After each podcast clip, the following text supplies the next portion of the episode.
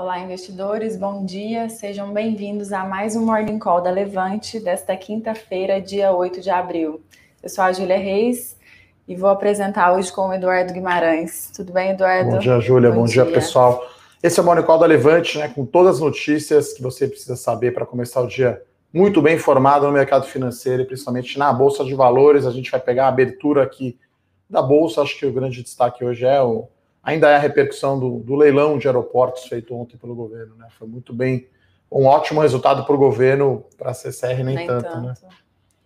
É, a CCR arrematou a concessão mais concorrida, né, Bloco Sul, e o que surpreendeu uma outra que não era tão interessante, Bloco Central também, né?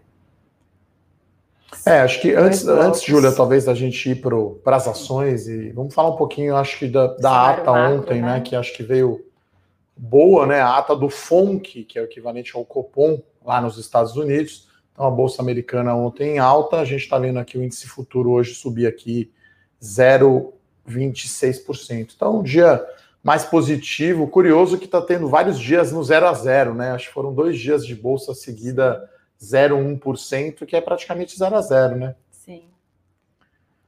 Então, acho que o destaque da carta é que vai continuar tendo liquidez, né? A, desculpa, da ata, né? Do Copom, vai continuar tendo liquidez tanto do Fed quanto do governo americano, né? O pacote lá do Joe Biden, né? Então, o Brasil, né? É um outro nível, assim, você compara a infraestrutura brasileira com, com lá fora, aqui é um gargalo é, gigantesco, né? Então, é um pacote bastante parrudo esse do Joe Biden, né? Está falando de 2 trilhões de dólares, pode ser para mais ou para menos, mas isso que deu um impulso. Então, Fed.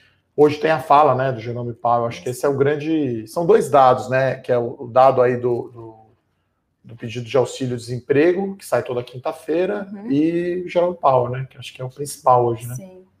Acho que cenário macro é é isso, né? E aqui já de destaques corporativos da nossa bolsa, da CCR, como a gente falou, né?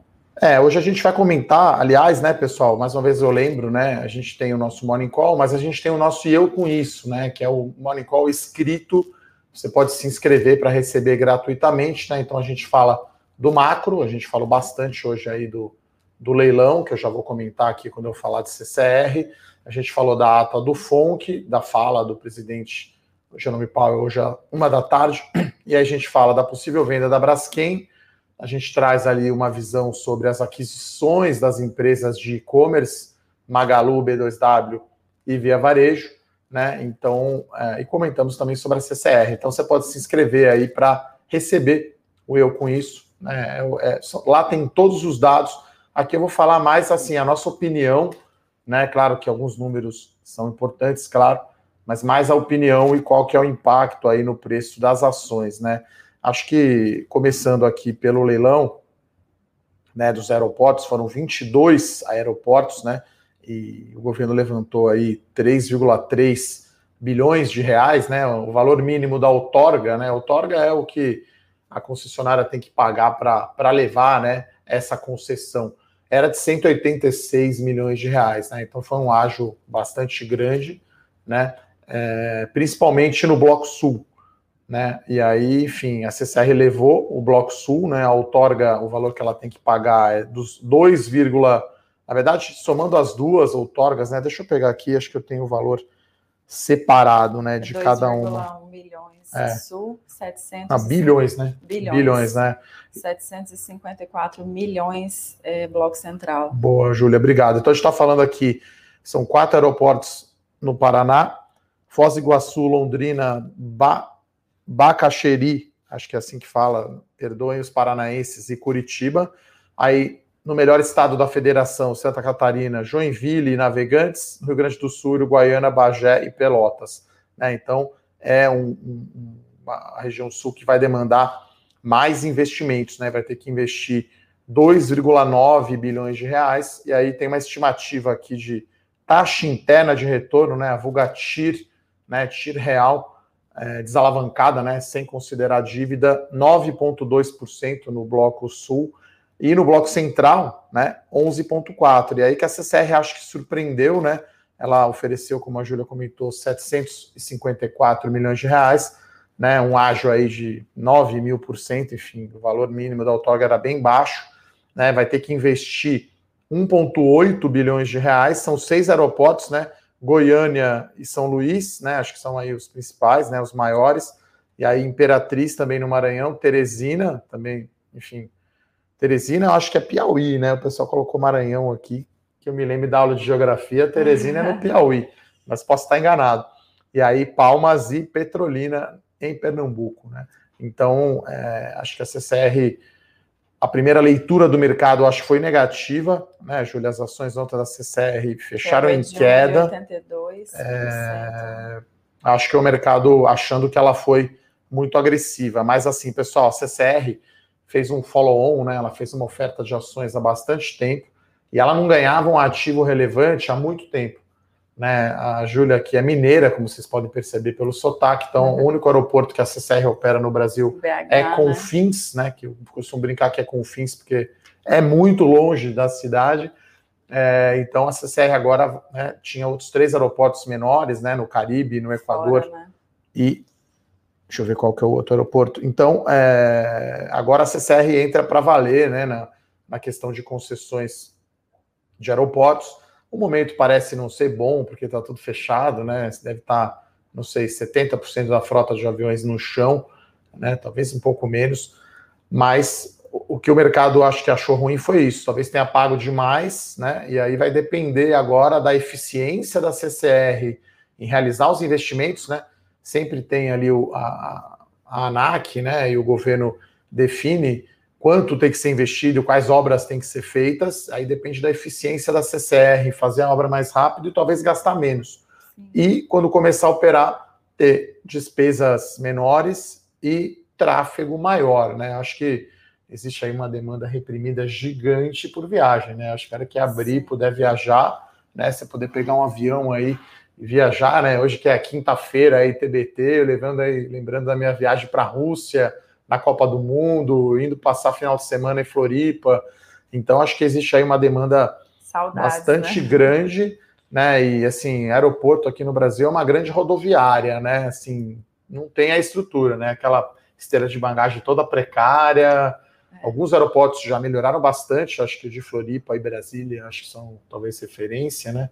Além da, da saída do Brasil, que eu brinco que é Guarulhos. Então, a leitura do mercado foi essa. A CCR tem bala na agulha, né? Ela tem 6 bilhões de reais em caixa, ela tem uma relação dívida líquida EBITDA de 2,9 vezes, né? E lembrando que vai ter a, a, a, nova concessão aí da Dutra, né?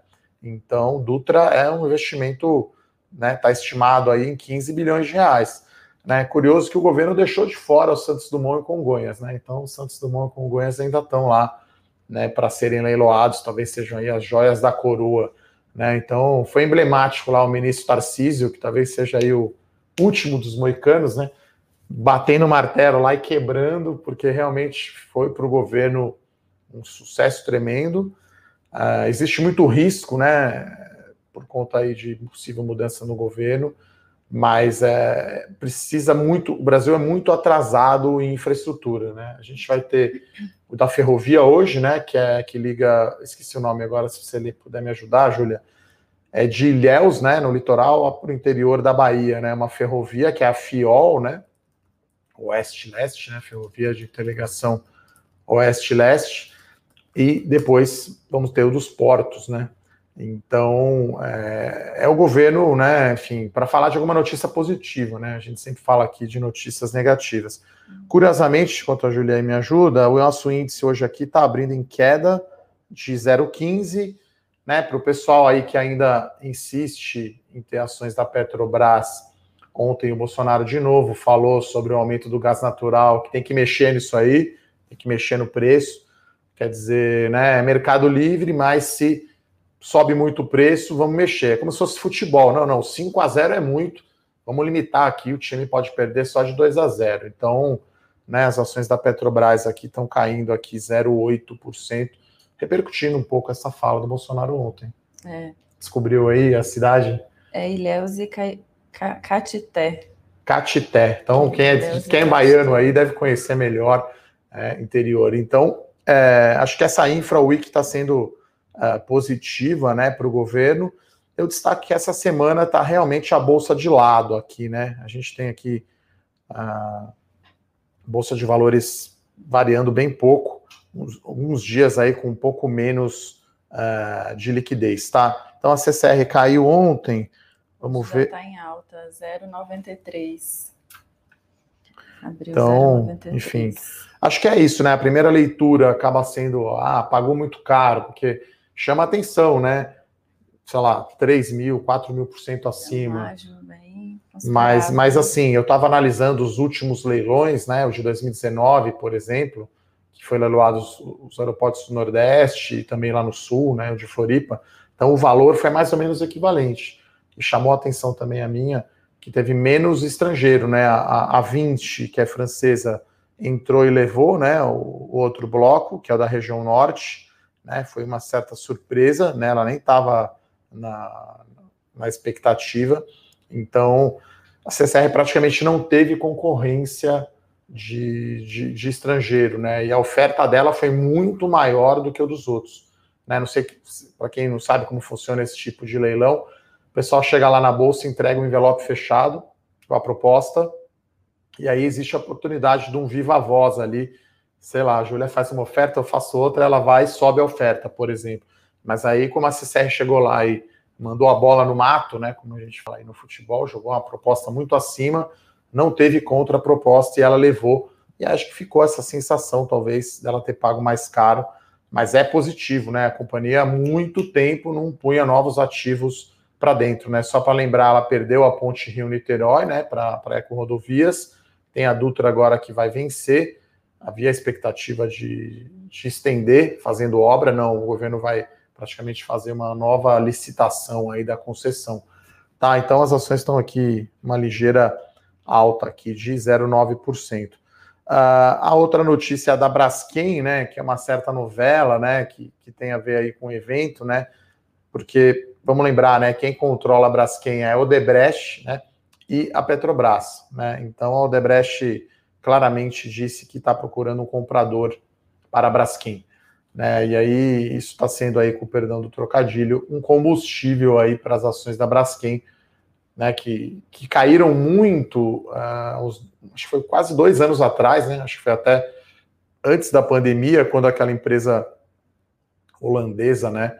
A Leon Del Basel, não sei se é essa a pronúncia correta, ia comprar e aí acabou não comprando, e aí as ações despencaram. Teve aquela questão também do salgema lá, aquela né, a mineração é, na região de Maceió que causou muito dano à população, teve indenização, teve baixa contábil, e agora a Braskem está até no momento aí positivo, né? É, com resultado forte do quarto TRI, e aí se chega um novo dono, né? Sob nova direção, sai Petrobras, né? Que para Petrobras é bom vender ativo e sai, é, e sai Odebrecht, né? Que... As três se beneficiam, né? Eu acho. Ah, o Odebrecht está meio no desespero, não no desespero. O Odebrecht precisa de mais, né? Precisa vender para ontem. É que faz parte também do, do plano de recuperação, né? É. Acho que a Odebrecht está meio no, no desespero, vamos chamar assim, precisando de mais vender. Né? Tem recuperação judicial. A Petrobras é excelente, reduz a sua dívida, não tem nada a ver a Petrobras ter participação na Braskem e aí tem um novo dono, né? É um bom negócio, né? Então acho que deve atrair bastante é, interessados, né? A Petrobras tem 36% da Braskem. A... O valor de mercado da Odebrecht aqui, né? A participação que eles têm é de 13 bilhões de reais, né? Então é bastante dinheiro, né? Então é... acho que é bem uma notícia relevante, mas como a gente sempre fala aqui, né, pessoal?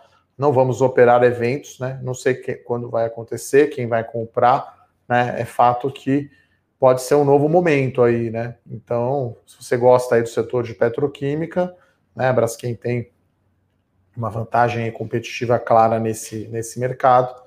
Para longo prazo, independente de quem vai comprar, pode ser uma boa. Né? No momento, a gente não tem as ações da Braskem nenhuma das carteiras. A gente prefere um negócio mais arrumado, né? Não, não vamos ficar fazendo aqui calls especulativos, né? A gente tem uma visão mais fundamentalista. Vamos pegar a empresa que está com a casa arrumada, né? Aqui está né, realmente aquela, aquela bagunça. E a gente tem também um comentário aqui sobre as empresas de varejo eletrônico, né? Até ia pegar aqui, né? Vamos ver, Magalu está subindo 0,74, né? A Via Varejo está subindo 0,32 e a outra, né, é a B2W. Lembrando 0, que elas concorrem concorrem com a, o Mercado Livre, né, que não é listado aqui. Então tudo isso porque ontem a Magalu ou o Magalu, né, o Magazine Luiza Aí, como eu penso sempre na CEO lá, Luísa Trajano, né? Na verdade, ela é do conselho, né? Então, sempre me refiro à Luísa, né? Eles compraram a Smart Hint, né? É um sistema de busca inteligente de recomendação de compra para varejo eletrônico, né? Então, a, a, segundo aqui o fato relevante da Magalu, a Smart Hint foi fundada em 2017, tem mil clientes e já gerou aí venda de 620 milhões de reais, né? Então a Magalu está reforçando aí o seu super app, né? Está querendo virar uma referência aí, quer dizer, vira, querendo não, né? Já é a referência talvez de comércio eletrônico aqui do Brasil, né? Guardadas as devidas proporções, está querendo ser a Amazon brasileira, vamos chamar assim. Tá certo que é um pouquinho diferente, talvez eu acho que pelo perfil de produto, talvez a B2W possa ser mais comparável à Amazon do que a Magalu, até porque a Magalu tem loja física ainda, ainda tem uma pegada de vender eletrônico, mas está começando a vender cerveja, vender alimento, vender até pets, né? Comida, é, itens para pets. Então, Sim. tá usando aí o seu super app, né? A gente está falando aqui, já tem 26 milhões de itens disponíveis aqui e experiência do usuário bastante forte.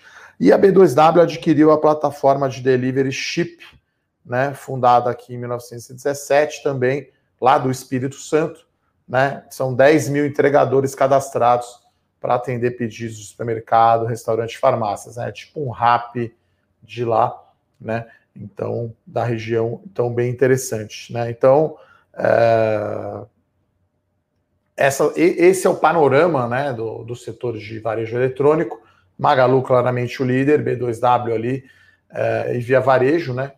As, as, companhias com suas peculiaridades, né? As suas diferenças, concorrendo aí com o Mercado Livre, né? Que acho que hoje eu acho que é referência, né? Para algumas coisas, né? Sim. É, sobre a B2W, Edu, essa, essa recente, esse recente anúncio da, da fusão com as lojas americanas, ao seu ver, como que como que isso impacta o, o, os pares aí, os concorrentes? É, acho que é uma questão que a, a, as ações das lojas americanas tinham um desconto muito grande, né, para o resto. Então, acho que é algo melhor, talvez, para os acionistas, né? Lembrando que a Lojas Americanas é a dona da B2W, né? Uhum. Tem cerca de 60%. Então, é, é algo que é, é, o contrário, né? A gente vê um monte de spin-off aí separando, que é mais fácil de ver. Então, na verdade, eles querem juntar e aí querem usar as lojas, né, da, das lojas americanas, lojas físicas, para o last mile, lá para o chamado Ship from Store e o Omnichannel. Então, eles querem integrar. Então, acho que fica melhor, né, para a B2W para competir com a própria Magalu Sim. e com a Via Varejo, que parece ser esse o modelo, né, de você ship from store a, a, loja é quase como se fosse um mini centro de distribuição. E você faz o Omnichannel, que é tá lá na loja, você compra pelo app, manda entregar em casa. Uhum. Enfim, uma coisa que, sei lá, é tendência nos Estados Unidos há muito tempo e aqui que agora chegou, é né? Que é muito mais prático. Às vezes você tá lá, sei lá, um suco na promoção, você não vai sair carregando 12 litros de suco a pé para casa ou pondo no carro. Você vai lá, viu, opa, isso é bom, vou comprar aqui, tal, manda para casa. Então, é, no caso ali, é uma distorção, né? Que o múltiplo da B2W é, sei lá, EBITDA, não sei, 30 vezes, 40 vezes, e da, da lojas americanas é baixíssimo, é. por ser loja física. Então, né, as lojas. O e-commerce tem um múltiplo alto, na minha opinião, né? É que é, é claramente um setor de crescimento. Né? A gente estava até aqui é, fazendo conta, né? Olhando aquele múltiplo EV, GMV, né? Valor da empresa valor da firma, né? Dividido pela venda bruta, as empresas crescem aí de 30% a 50% ao ano, essa, esse GMV. Mas aí precisa ver qual que é a rentabilidade, né? Uhum. Qual que vai ser o EBITDA. Então é um setor claramente aí de crescimento. Então acho que é, enfim, a competição ficando cada vez mais acirrada, né? Por isso que as empresas estão fazendo muita aquisição, né? A B2W comprou, fez quatro aquisições desde janeiro 20, né? A Magalu acho que fez 16, 16 aquisições. né? Então, a Magalu claramente está. Magalu é dona da estante virtual, para quem gosta de ler aí, como eu, acha às vezes aquele livro usado, né? Como se fosse um sebo virtual. Né, eles têm a Netshoes, né, dentre outras várias. É, acho que essas são as duas maiores, maiores talvez. A Netshoes é bem grande, né? Ela era listada em Nova York e teve a disputa com a Cintal. As outras são menores, tanto que a companhia nem divulgou o número, né? Então, ontem, eu acho que as ações de e-commerce estão ficando, às vezes, para trás, dependendo do dia, por conta aí de ações de crescimento. Pega um dia que a Treasury americana sobe muito.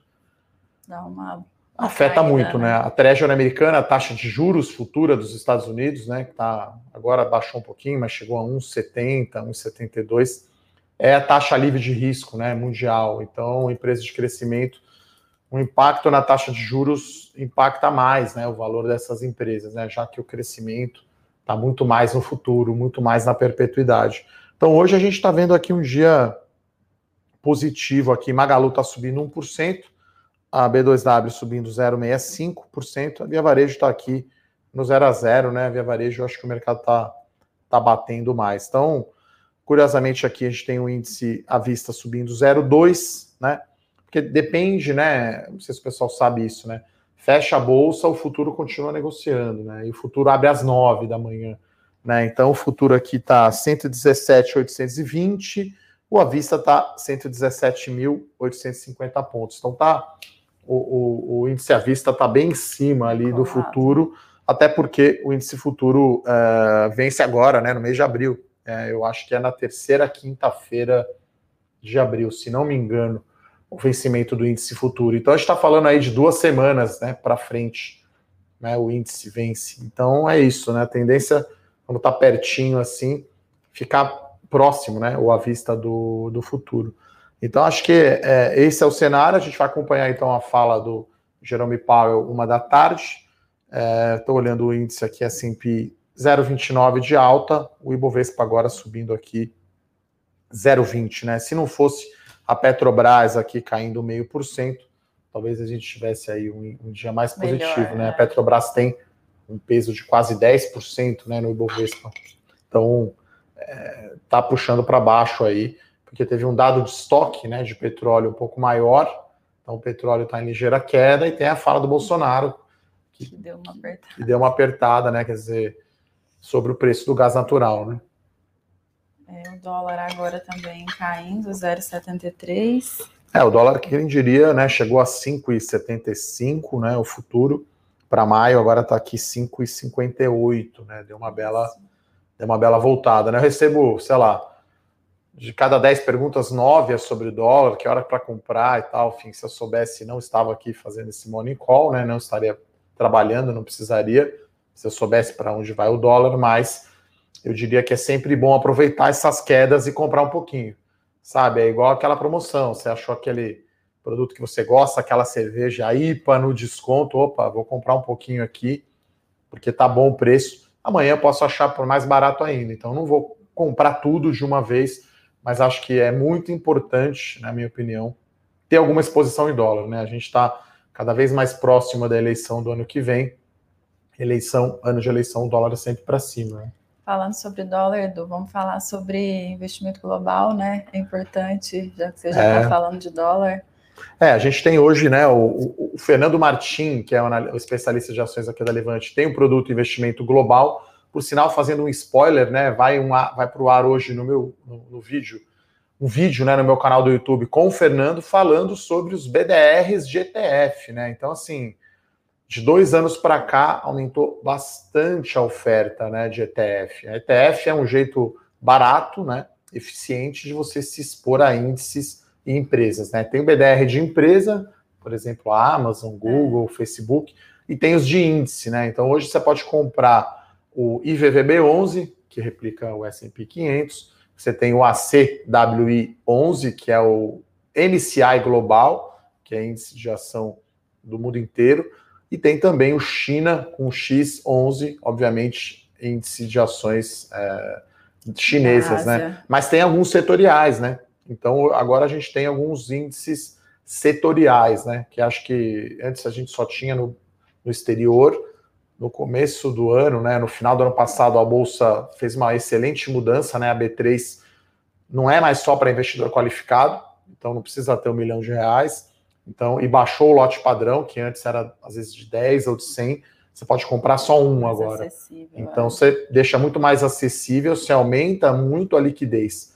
Então, é muito fácil hoje você investir, né? Até tem lá um índice de ações de empresas listadas na Bolsa de Londres, né? Se você quiser, você tem um, um índice de ação de empresa americana só de tecnologia.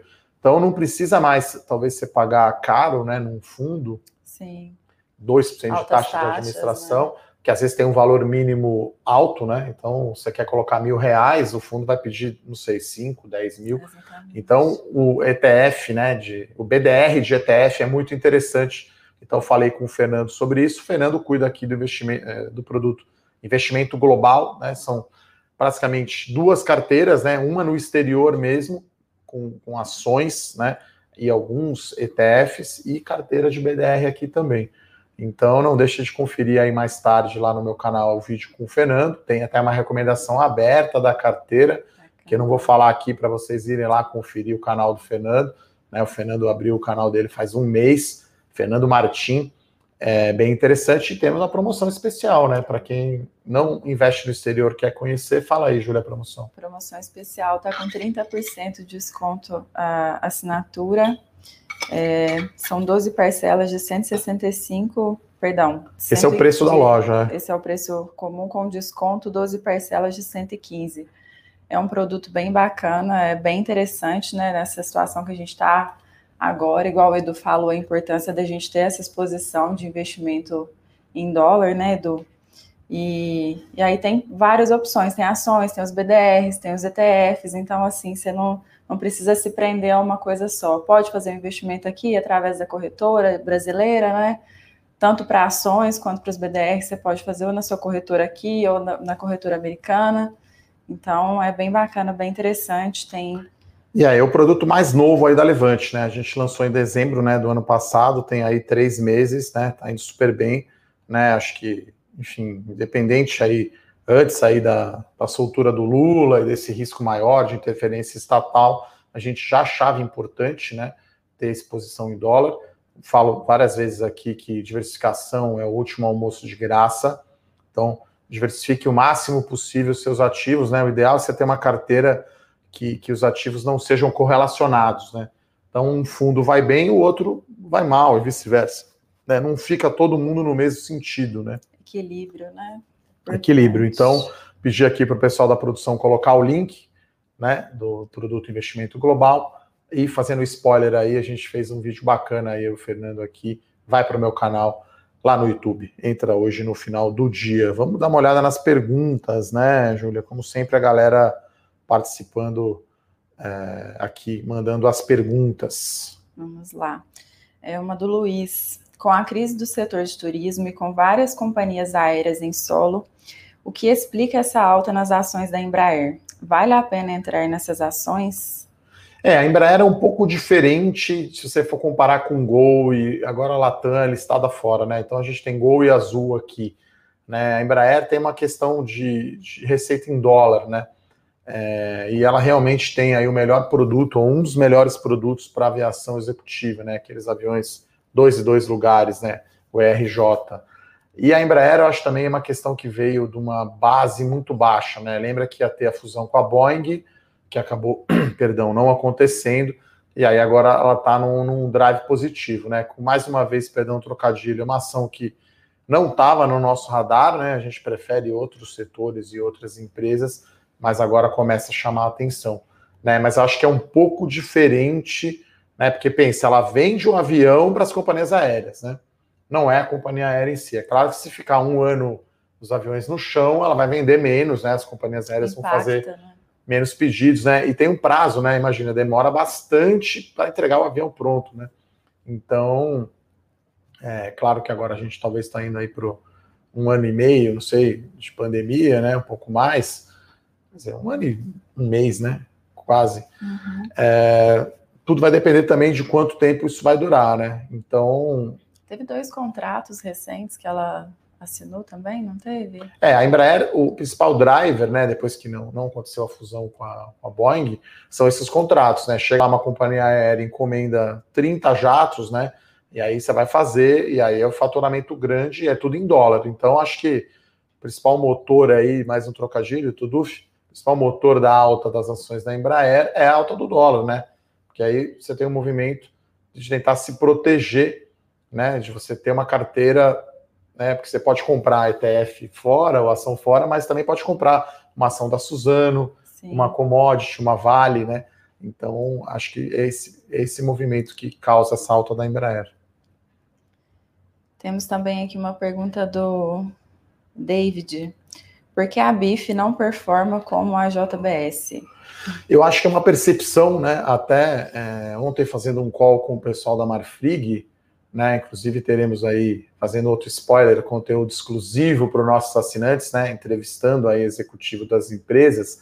Uh, o mercado aqui no Brasil está muito difícil, né? E a exportação ela está um tanto quanto errática, né? Chega lá o navio, pode entrar nos Estados Unidos, não pode, da onde veio, é Suez, enfim. Então, é, o mercado brasileiro está difícil, né? A Minerva é mais ou menos aí meio a meio, né? Metade de América do Sul, metade Brasil. No Brasil exporta aí dois terços, vai 70 e poucos por cento. China é bastante. Agora, assim, o mercado é um pêndulo, né? Então aqui está o valor justo da ação. Aqui é um momento de euforia, aqui é um momento de pânico. Né? Então a gente já viu momentos de euforia aí para as empresas de proteína animal, né? Acho que foi 2020 que JBS, Marfrig Minerva eram as maiores altas agora ficaram para trás e assim, tá gerando muito caixa, tá? Inclusive, dia 12, né, semana que vem, é o dia que a Assembleia, né, geral ordinária da Minerva para aprovar o pagamento de dividendos, vai ficar ex no dia 13, tá? Então, é bastante dinheiro, né? Então, a ação não está refletindo é, o resultado do primeiro tri até tem uma sazonalidade, né? O mais fraco, uhum. que final do ano bomba e tal, férias dá uma parada, tem essa questão da exportação, né, que, que, que, complica. Então, assim, eu acho bom esse setor, né? Acho que aí as minhas preferidas seriam JBS e Minerva, né? Marfrig também tem uma posição bastante boa nos Estados Unidos. BRF eu já acho mais complicado aí. Frango acho que é muito mais volátil, tá? Mas às vezes acontece. Né, eu faço um paralelo aqui com o Santos Brasil, que ficou lá quatro reais na crise, agora soltou o fato relevante da negociação com a Maersk, né? O Bruno comentou no call ontem, né? Então, assim, é, tá bombando, mas era algo que ia acontecer, né? A gente sabia, mas o mercado, né, principalmente por ser o mesmo all cap, jogou para o pânico. Ah, não, quatro reais, a China vai parar, não... enfim, agora as coisas estão normalizadas, tá? Então, acho que tem que pensar nisso. Se fizer a conta de recompra com dividendos, Minerva acho que deu 11%, tá, pessoal, de retorno né, com Selic de 2 ou até de 5, 11% é um belo é, retorno, né? Exatamente. E teve também é, um novo surto de peste suína, né? Ah, então é, esse é interessante. É... Então impacta positivamente aí para as ações do setor de proteína, né? É, então, assim, chinês tem uma demanda de tipo, proteína gigante, né? Até nesse bate-papo ontem que eu fiz com o diretor de RI da Marfrig, né? Em oito anos, o chinês aumentou o consumo per capita de carne bovina em 500 gramas. Em um ano, aumentou 500 gramas. Então, assim. A China tem fome, né? De um ano para cá, né, aumentou meio quilo. Por quê? Teve que matar né, metade da população suína por conta da, da febre, da, peste, peste suína africana. E aí teve um novo surto. Né? A hora que estava pensando que a China ia começar a recuperar, né? Porque o porco tem um ciclo o gado, né, o bezerro que nasce hoje, demora de 18 a 24 meses, né, para ser abatido para a gente comer o churrasco. Né, o frango é curtíssimo e o porco um pouquinho, um pouquinho mais com um ano. Então, a hora que estava normalizando, veio isso. Então, a demanda é muito grande, né? Se o chinês decidir comer só carne, não tem boi no mundo inteiro para atender.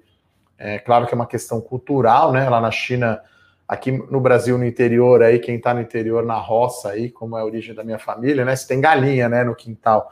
Lá na China o cara tem um porco no quintal, então é uma questão até cultural, né? É. Então eu acho que vai ficar pelo menos dois anos o ciclo de carne bovina vai ficar bom, na minha opinião. Né? Todo mundo acha que não, Eduardo, do spread, né? Porque os frigoríficos compram né, o gado de um produtor e revendem, né? Uhum. Então o cara compra o boi, abate, desmonta cada pedaço, né? Porque não sei se vocês sabem, né? Picanha é só um quilo e meio, tá, pessoal? Então tem uma picanha por boi. É uma coisa bem brasileira, cultural, mas existem outros cortes, outros tipos de gado, né? De animal.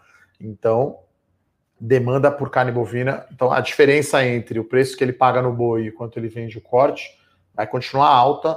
Então, vai ter, vai continuar com margem alta, principalmente quem tem exposição aos Estados Unidos e à China. Então, acho que fica bom ainda é, a posição de proteína animal.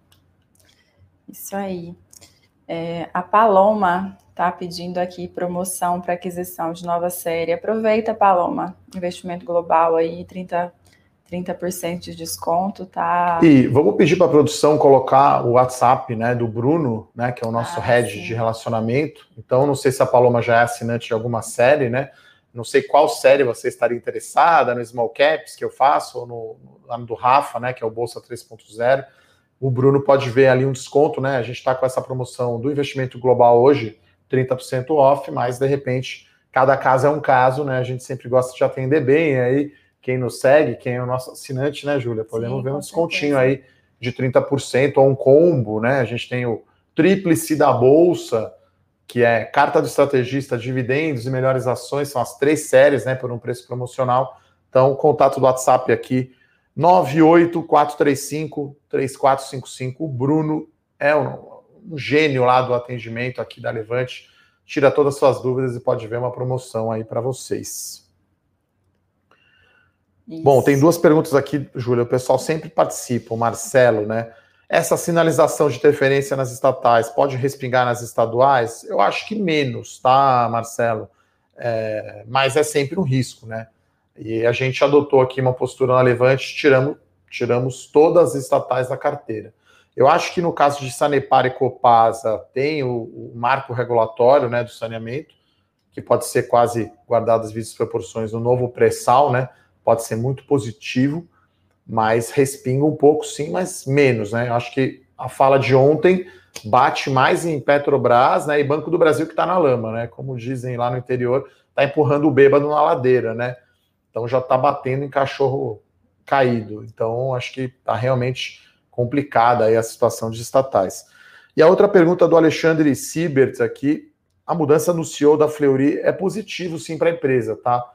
Esqueci o nome dela agora, acho que é Jenny, não sei se a Júlia pode me ajudar a encontrar o nome, por gentileza, do, da nova CEO, né? Então, a mulherada aí dominando aí, né? A presidente da Fleury. Ela já né? tem bastante tempo é, de casa também. Tem né? 20 anos de casa, então acho que é positivo, sim, né? Para a Fleury. Gianni essa... Tissu.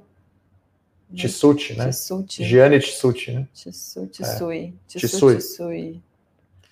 É, o David fala que tem razão, o Debrecht mudou o nome para Novo Honor, né? Mas, enfim, a gente tem, tende a ficar com os nomes antigos, né? Eu, eu, principalmente, então, que tenho mais de 20 anos de mercado aí, o pessoal muda, né? Croton. Votorantim vira Fibria, a Croton vira Cogna, vale a Estácio doce. vira Edux. São nomes ruins, a gente tende a, a lembrar dos nomes antigos. Vamos ver alguma pergunta aí. Temos aqui a pergunta do, do Marcos. O que está segurando tanto a Via Varejo? Não era para ter se valorizado com a pandemia? Os preços estão no mesmo patamar pré-pandemia. É, acho que foi uma questão de, assim, são dois fatores, né? Acho que essas ações viraram muito as queridinhas, né? E a gente sempre toma cuidado, né? Eu falo para não ficar muito eufórico quando sobe muito e não ficar pessimista demais quando cai. Né? Então, eu lembro que teve dia que Via Varejo negociou mais que Petrobras e Vale juntos, que é uma aberração, né? O pessoal falando Vara é 10, Vale é 20, enfim, uma, umas coisas assim. Acho que é um pouco de euforia e um pouco é rotation. Né? Então, desde a vitória do Joe Biden lá nos Estados Unidos para a presidência, né, houve uma virada, né, um, um, um troco aí das ações é, de valor em relação às ações de crescimento. E aí, como a Treasury americana também aumentou de 0,8%, 1% para 1,7%, isso bate mais nas ações de crescimento. E aí é meio. É isso, né? O Brasil é muito pequeno no mundo, né? 0,1% de, do volume negociado de ações do mundo, 0,1% ou 0,5%, emergente apenas 5%.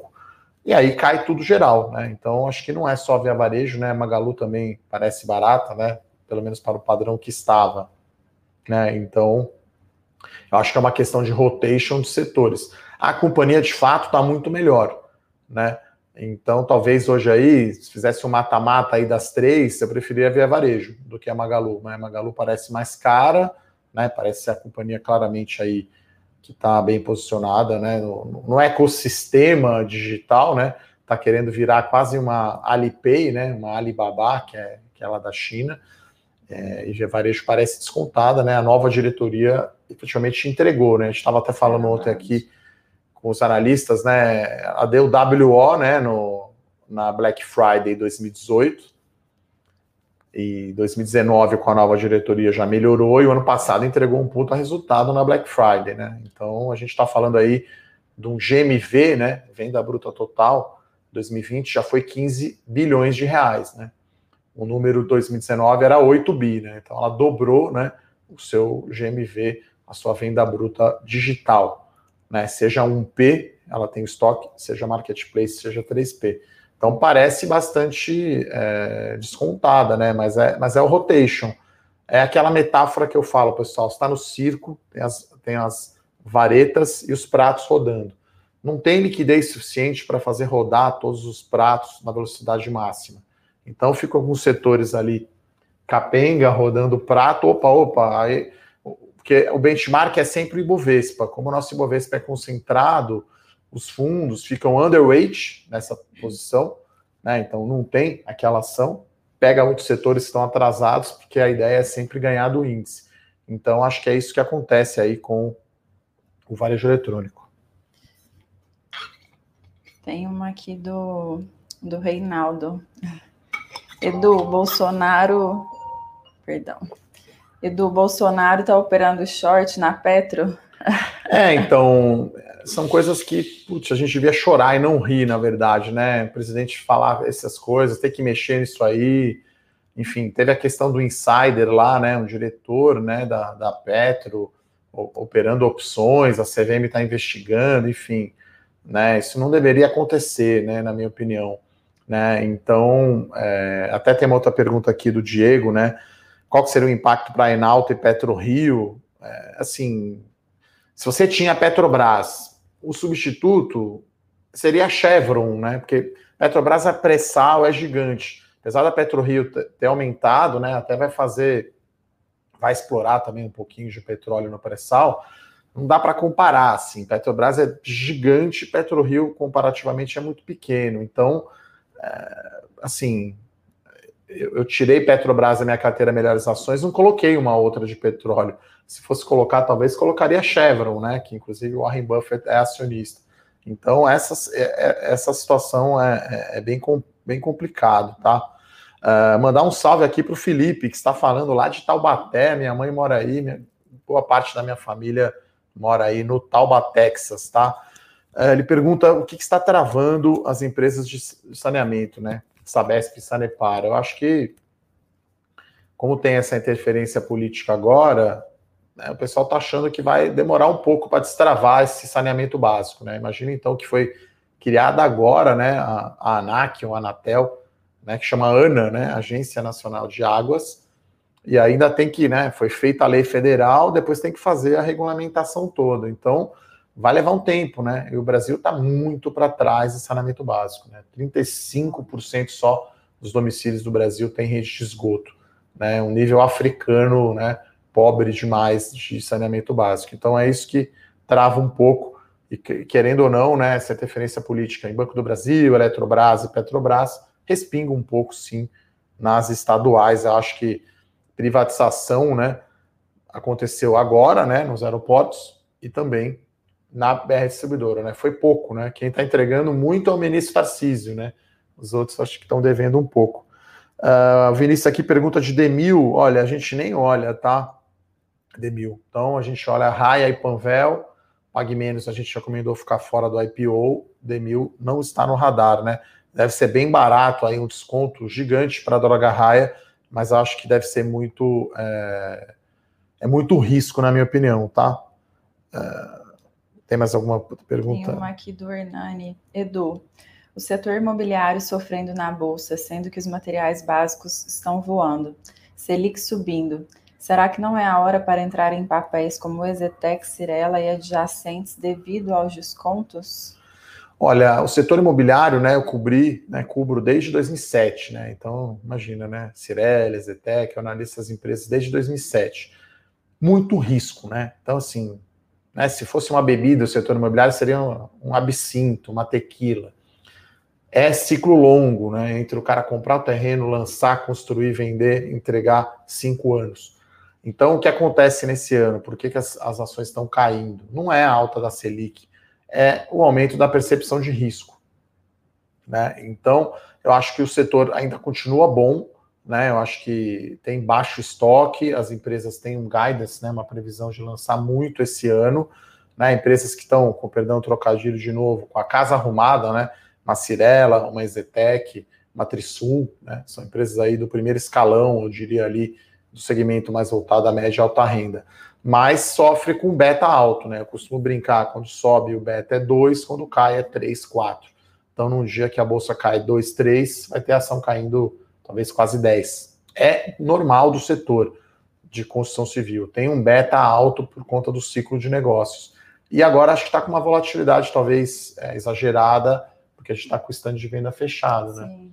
Então, a hora que reabrir, eu acho que pode dar uma volta, né? É, como a gente pensa muito assim em alocação de carteira, a gente tem, né, ação de consultora na carteira, eu não aumentei nem reduzi, né? Eu acho que talvez na margem agora eu fique um pouco menos animado. Então, se eu tinha, não sei, 10% na carteira, de repente estou pensando reduzir um pouco. Por quê? Se a Selic vai rapidamente para 5%, pode afetar o custo do financiamento imobiliário. Então, tudo na vida né, oferta e demanda. Né? Então, você tem a, a demanda, depende do, do, do, crédito né, imobiliário, você vai comprar só se for financiado, né, e a oferta está bombando. Né? Todo mundo capitalizado, comprando terreno e lançando, e lançando, e lançando. Chega uma hora que você talvez não tenha absorção né, para tudo isso. E aí que acho que, como eu sempre falo, né, na Bolsa também, ser seletivo qual ação você vai querer. Então, por isso que o pessoal pergunta de Gafisa, de Moura do B, de Tequiniza. Poxa, esse pessoal está muito na zona do rebaixamento ali. Se fosse um campeonato brasileiro ali, construtora, Cirela, Zetec, Trisul, está no G3. Moura do B, Gafisa e Tequiniza está no rebaixamento. Aí tem no meio né, a Mitre, que acho que está bem ali, querendo pegar a Libertadores. Aí tem a Elbor, tem a Iven, tem a Melnick. Então é, é um setor que está com muita ação né, na bolsa e eu acho que é bastante arriscado. Então o material de construção, né, ele já é um ciclo à frente, né? E aí eu acho que talvez Duratex já andou bastante antes, né? Que é quando você vai entregar o apartamento, né? É, tem que aproveitar para surfar os ciclos também, né? Tipo, é. O Josmir aqui fala da CCR, né? Se ela não deu um tiro no escuro, olha, eu acho que o pessoal lá sabe fazer conta, né? É, então, assim, parece que eles pagaram um pouco caro, assim como eu lembro quando a Eco Rodovias levou a ponte Rio-Niterói, hoje eles entregaram e tem dado resultado bom, tá, Josmir? Então, enfim, só o futuro vai dizer, né? Qual será a taxa de retorno que eles vão obter. Mas, enfim, acho que para eles é bom, vai ter sinergia, um cara que sabe operar aeroporto, né? É um player que conhece, né? Agora, talvez a taxa de retorno não seja a que era do passado, né? Então é um outro patamar agora, né? A Dutra, a Bandeirantes eram taxas de retorno muito mais altas, né? O Wellington aqui pergunta sobre Camil. Olha, a gente prefere assim alimentos. Eu preferiria então um pão de açúcar, um Carrefour, um açaí. É, enfim, apesar né, da Camil, o produto-chefe aí ser arroz, que é a base aí da alimentação brasileira, acho que no relativo preferiria é, uma, um varejista alimentar, né? Varejista de alimentos, como é o caso do Pão de Açúcar, tá? Vamos ver mais algumas perguntas. Ah, e as perguntas difíceis, né? Se fosse para comprar uma ação hoje, qual você compraria? LVNT3. Não está listada ainda, mas essa a gente está aqui todo dia comprando, participando do Morning Call, né, Júlia? É uma ação só não existe, sabe? É, a gente vai pensar sempre numa carteira diversificada, né? Talvez tivesse que comprar um ativo só, eu compraria o S&P 500. Mas para que ficar com um ativo só quando você tem o cardápio inteiro, é. né, para escolher, né? Exatamente. Bom, vamos dar mais uma olhada aqui. Já deu 50 minutos aqui de, de Morning Call. O pessoal falando aqui, saudades do Fora da Caixa, eu também. A gente está avaliando, tá? O podcast. É, enfim, a gente, tudo que a gente se propõe a fazer aqui, com muito profissionalismo, seriedade e regularidade, né? Nossas séries todos os dias, 10 da manhã. Então, hoje relatório Melhores Ações, o pessoal recebeu. A gente manda as notícias pelo Telegram, nosso Morning Call 10 horas da manhã. Vamos avaliar aí. A gente volta a fazer o podcast, o pessoal gosta. Eu também. Quem sabe aí a gente não volta aí com um novo, um novo formato. Vamos ver se tem mais alguma. Ah, a última, a última que eu vou responder aqui é do BTG. Tá, então o BTG, essa semana, né, teve uma notícia muito positiva que foi a aquisição do controle do Banco Pan. Né? Então, o BTG tinha feito um follow-on, né, uma oferta de ações há pouco tempo, não sei se foi dezembro ou janeiro, agora não me lembro, levantou dinheiro e agora pagou 3,7 bilhões para ter o controle do Banco Pan, comprando a participação da Caixa. Né? Então, ficava um, negócio que a gente chama de overhang, né, que é uma pressão vendedora, quando tem um cara vendendo muita de um produto, joga o preço para baixo não deixa a ação subir. Né? Isso acontece com o JBS, que tem a participação do BNDES, acontece com Petrobras, independente da interferência política, né? se o BNDES vai vender. Então, sai né, a caixa, para a caixa é bom, foca no que ela sabe fazer. Para o BTG também é bom, para as ações do Banco Pan, que subiram acho que 10, 15% no dia, né? Foi. Deu uma voada. Então o BTG está ali pau a pau ali, indo para cima ali da concorrência com a XP. Né? Eu acho que, enfim, se você quiser ter exposição ao mercado de capitais, né? Você poderia pôr em B3, poderia pôr em BTG, poderia pôr em XP. Acho que BTG tem uma marca muito forte aí no, no IB, né? No, no banco de investimento, né? Quase que é tudo que é IPO, eles estão lá, né? São líderes, tem equipe grande de análise, corretora, enfim. Acho que está num caminho interessante aí e aí destrava valor né, no Banco Pan.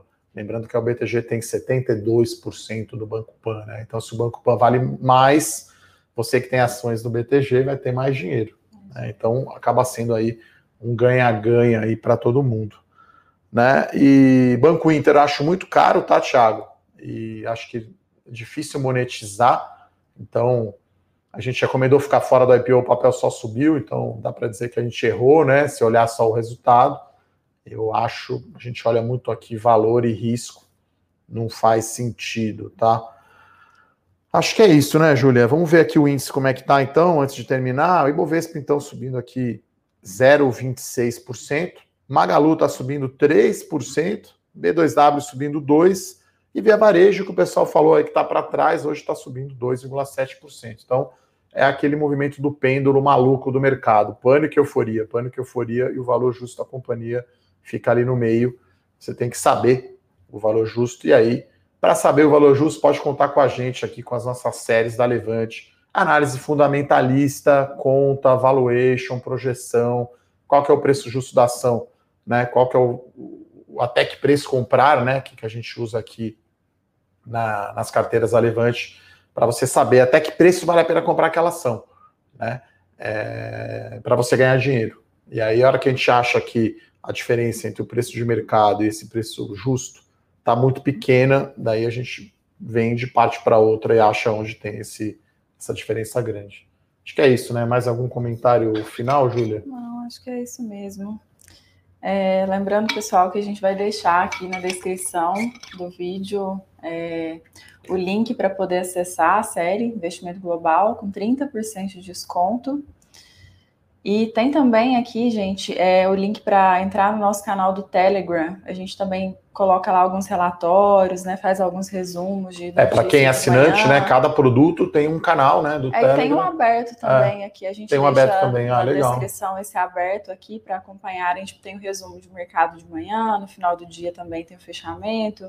E a gente compartilha ali alguns conteúdos bem, bem interessantes e o acesso é gratuito. Então tá Tá aí na descrição o link para quem tiver interesse em entrar. É isso, pessoal. Agradecer então a presença da Júlia aqui no Morning Call, agradecer as perguntas de vocês, que enriquece aqui a nossa discussão, o nosso Morning Call. Se você chegou atrasado, você pode assistir novamente no nosso canal do YouTube. Deixa aquela curtida aí, confere os links, como a Júlia comentou, e depois o áudio desse Morning Call fica lá no nosso podcast da Levante no Spotify. Muito obrigado, então. Obrigado, Júlia. Bom dia. Obrigada. Até a próxima. Tchau, tchau. Bom dia. Para saber mais sobre a Levante, siga o nosso perfil no Instagram, levante.investimentos. Se inscreva no nosso canal do YouTube, Levante Investimentos. E para acompanhar as notícias do dia a dia e mais sobre a Levante, acesse nosso site levante.com.br.